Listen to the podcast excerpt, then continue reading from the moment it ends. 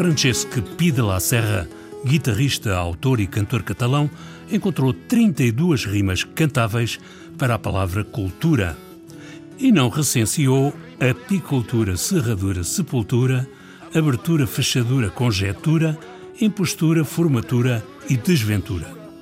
Isto passou-se em 1973 e Pide la Serra tinha muitos problemas com algumas rimas ibéricas, como linha dura e ditadura. Pasturatura e ambaradura, conjura, cura e musculatura.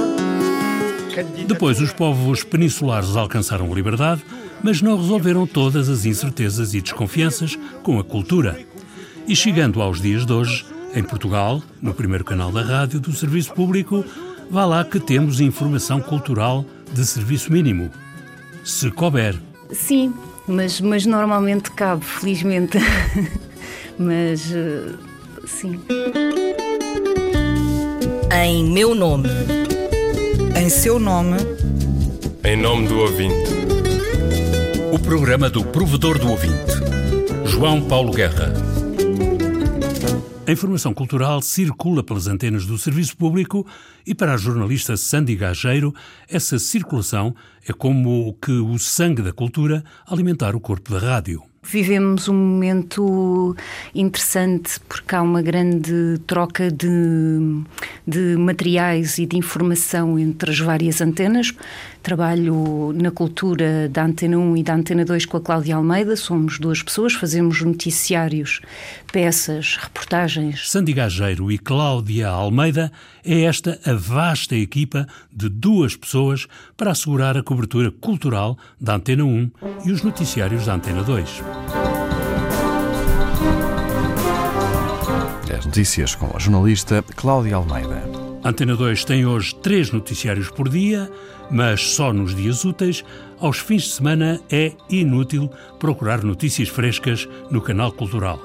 Longe vão os tempos em que o último serviço informativo da 2 era à uma da manhã. Dizer adeus é morrer um pouco. Boa noite.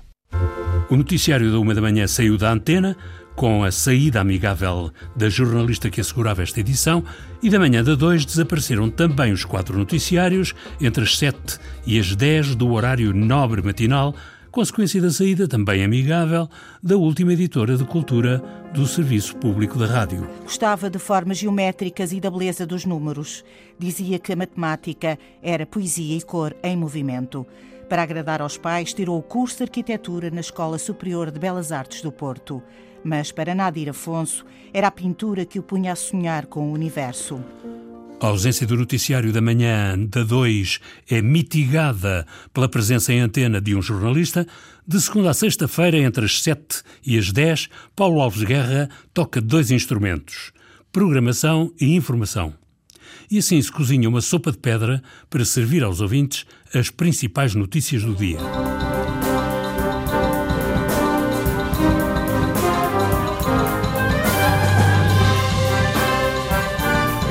Votos renovados de um bom dia com a Antena 2. Um minuto depois das oito, Portugal continua a marcar passo na luta contra a corrupção. Portugal caiu um lugar no índice da Organização de Transparência Internacional. Os arquivos Verdi, que revelam hoje um pouco mais do mundo do compositor, mais de 5 mil folhas no baú do compositor, que vão ser desvendadas mais logo em Parma. Tudo isto a benefício de conhecermos melhor o autor de Nabucco. E há as gravações inéditas de José Afonso, memória de registros de concertos, que vão chegar em abril, gravações de 68 e de 1980, e também este quarteto de guitarras, Concordis, um quarteto que celebra José Afonso, que há de passar pelo recital também de uma cantora que, mais logo, leva um pianista de exceção à Casa da Música. Apresenta-se na manhã da rádio.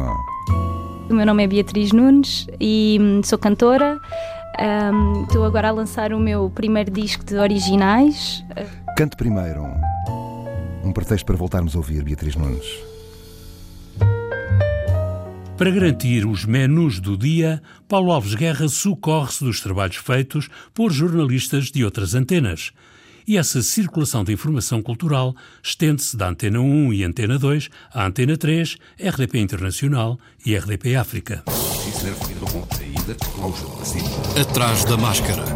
O teatro lusófono na RDP África. Atrás da máscara. Uma edição de João Costa Dias. Atrás da máscara. Não há uma agenda geral, cada um dá o que tem. Sandy Gageiro, repórter de Cultura da Antena 1, explica que é o resto da atualidade que dita o espaço que sobra para a cultura e que, desde que caiba, é bem acolhido. Nos noticiários também sentimos que a cultura é, é querida. Agora, obviamente, quando há um acontecimento que acaba por derrubar, digamos assim, a atualidade, a cultura e, e outros temas, outra, outras peças também acabam por não passar o que é absolutamente normal. E é assim que a informação cultural, sendo uma prioridade, nem sempre é prioritária. Eu creio que é, é uma prioridade. Se calhar há dias em que hum, não pode ser essa prioridade e as coisas acabam por ser empurradas, digamos assim, mas acho que acho que é um assunto que toda a gente quer ter. Uh, um, na antena. A origem das notícias culturais que se somam na rádio do Serviço Público é mais que uma agenda, uma manta de retalhos com a qual cada antena se cobre. Portanto, eu e a Cláudia Almeida uh, temos mais ou menos uma agenda que vamos. Uh, eu diria que é uma agenda caótica. Nós, nós vamos colocando com o símbolo Antena 2, Antena 2 no, nos nossos mails para, e lembretes para não nos esquecermos desses assuntos. Depois há a agenda comum, portanto, que todos os jornalistas partilham uh, na empresa, que, que inclui rádio e televisão e que nós também vamos lá beber e vamos ver o que é que achamos que devemos fazer. E depois vamos conversando com as equipas também, perguntar se, se lhes interessa ter aquele assunto, se, se querem. Há uma reunião semanal à quinta-feira com os editores eh, da Antena 1 e também decidem, nós, nós damos sugestões. É muito dia a dia, mas também semana a semana. Seria bom podermos ter eh, a possibilidade de fazer eh, com mais fôlego algumas coisas e pensar com mais distância. Às vezes temos, mas outras vezes com a atualidade a correr não temos muito essa possibilidade, mas acho que vamos conseguindo pronto, à nossa maneira vamos conseguindo fazer. João Turgal, licenciado em Matemática Aplicada e com um primeiro mestrado em Ensino, descobriu a ponte entre a matemática e o jornalismo na Rádio Universidade de Coimbra. Vamos agora continuar com as palestras e agora dou a palavra ao Sr. Dr. João Turgal, que vai falar da cristalografia na matemática. Ora, muito boa tarde a todos. Depois da Rádio Escola na RUC, João Turgal completou um estágio de três meses na Antena 1 em 2012, defendendo tese sobre a cultura na rádio pública portuguesa e as obrigações do serviço público. E as conclusões do jovem estagiário não eram animadoras. Na altura eh, havia um, era um, um período particularmente imprevisível na, na rádio e na televisão públicas. Eh, estavam-se num momento com muitos cortes de financiamento e também com uma perspectiva de uma possível privatização. E, portanto, havia um cenário de muita incerteza na altura. E, portanto, isto de uma forma geral que afetava várias áreas, nomeadamente afetava a cultura. Havia, por exemplo, a perspectiva de que a editoria de cultura que ainda existia como um todo deixasse de existir em breve. Temia-se que pudesse acontecer, o que aliás veio a acontecer. Não foi uma espécie de para acabar de vez com a cultura, mas a cultura foi perdendo espaço e tempo de antena. Outra questão que também notei foi que a cultura tinha pouco espaço uh, em antena. Já na altura havia uh, críticas de que a cultura estava a perder espaço, nomeadamente havia um magazine cultural diário, que era a Casa das Artes, que estava a perder tempo, e a cultura uh, muito reduzida ao fecho dos noticiários. Mas ainda existia esse magazine que, entretanto, desapareceu e a única coisa que apareceu, o magazine que existe de cultura, não existe na Antena 1, existe na Antena 3, que é o domínio público, que agora até teve uma, um aumento de preponderância porque passou a, a, ter destaque nas horas certas. Sandy Gager constata, tal como João Turgal, que a cultura dá, em geral, e quando dá, notícia de pé de página. Mas a jornalista até compreende as dificuldades de fazer caber o cio das notícias na betesga dos noticiários. Estou a colocar-me no papel dos, dos meus colegas editores. Um, se há uma questão de saúde muito premente, uma questão de uh, impostos muito premente, algo de internacional muito forte, como é o caso daquilo que está a acontecer agora na Venezuela, é transversal, não é? Na Antena 2 as pessoas também querem ouvir uh, primeiro o que é que está a acontecer no mundo e depois podemos ir para a cultura. Mas, obviamente, quando há prémios ou uma notícia especial da cultura, é possível abrir. Uh, e já aconteceu, creio eu. Entretanto, a tempestade da finança, o furacão da austeridade, o vendaval das reestruturações, o tufão do corta-fecha-sting, o ciclone das amigáveis rescisões foram varrendo o serviço público de rádio, como tudo mais neste país. E, finalmente, a cultura foi uma prioridade entre as prioridades quando se tratou de exterminar editorias. A cultura foi a primeira, certo. Aconteceu a partir de 2011, Odisseia na Rádio. Se algumas coisas na altura que já se temia que pudessem acontecer, eh, aconteceram, não é? Portanto, terminou a editoria de cultura, a Casa, a Casa das Artes, que era um magazine cultural diário, estava a perder impacto, desapareceu. hoje há duas pessoas a fazer cultura, não é? Responsáveis pela cultura, mas uma delas, alguém tem que fazer os noticiários da Antena 2 diariamente, portanto, essa pessoa, no fundo, há uma pessoa a fazer cultura, não é? Portanto, esse, se temia que perdesse impacto, acho que de alguma forma acabou, acabou por perder. João Turgal, o autor da tese A Cultura da Rádio Pública Portuguesa e as Obrigações do Serviço Público, não se considera a pessoa mais indicada para avaliar se a rádio está ou não a cumprir essas obrigações no que diz respeito à cultura. Depois do estágio, o jornalista foi contratado para a Antena 1 e, confrontando o real, admite que é questionável se está ou não a ser cumprido o serviço público. A questão que é importante é perceber que a Antena 1, como uh, meio uh, de comunicação público, tem uma obrigação de serviço público superior a outros meios privados, onde tem uma perspectiva de negócio que existe e que aqui, de uma certa maneira, não deveria existir. Agora, se na altura eu também questionava e deixava em aberto essa questão, que era se estará a cumprir o serviço público com uma cobertura cultural tão reduzida, se hoje em dia a cobertura cultural ainda é mais reduzida, é de questionar se está ou não a cumprir o serviço público. O caldo da cultura da RDP, para lá de ser servido em mini pratos de dieta, é pouco variado nas imentas especialidades e ingredientes.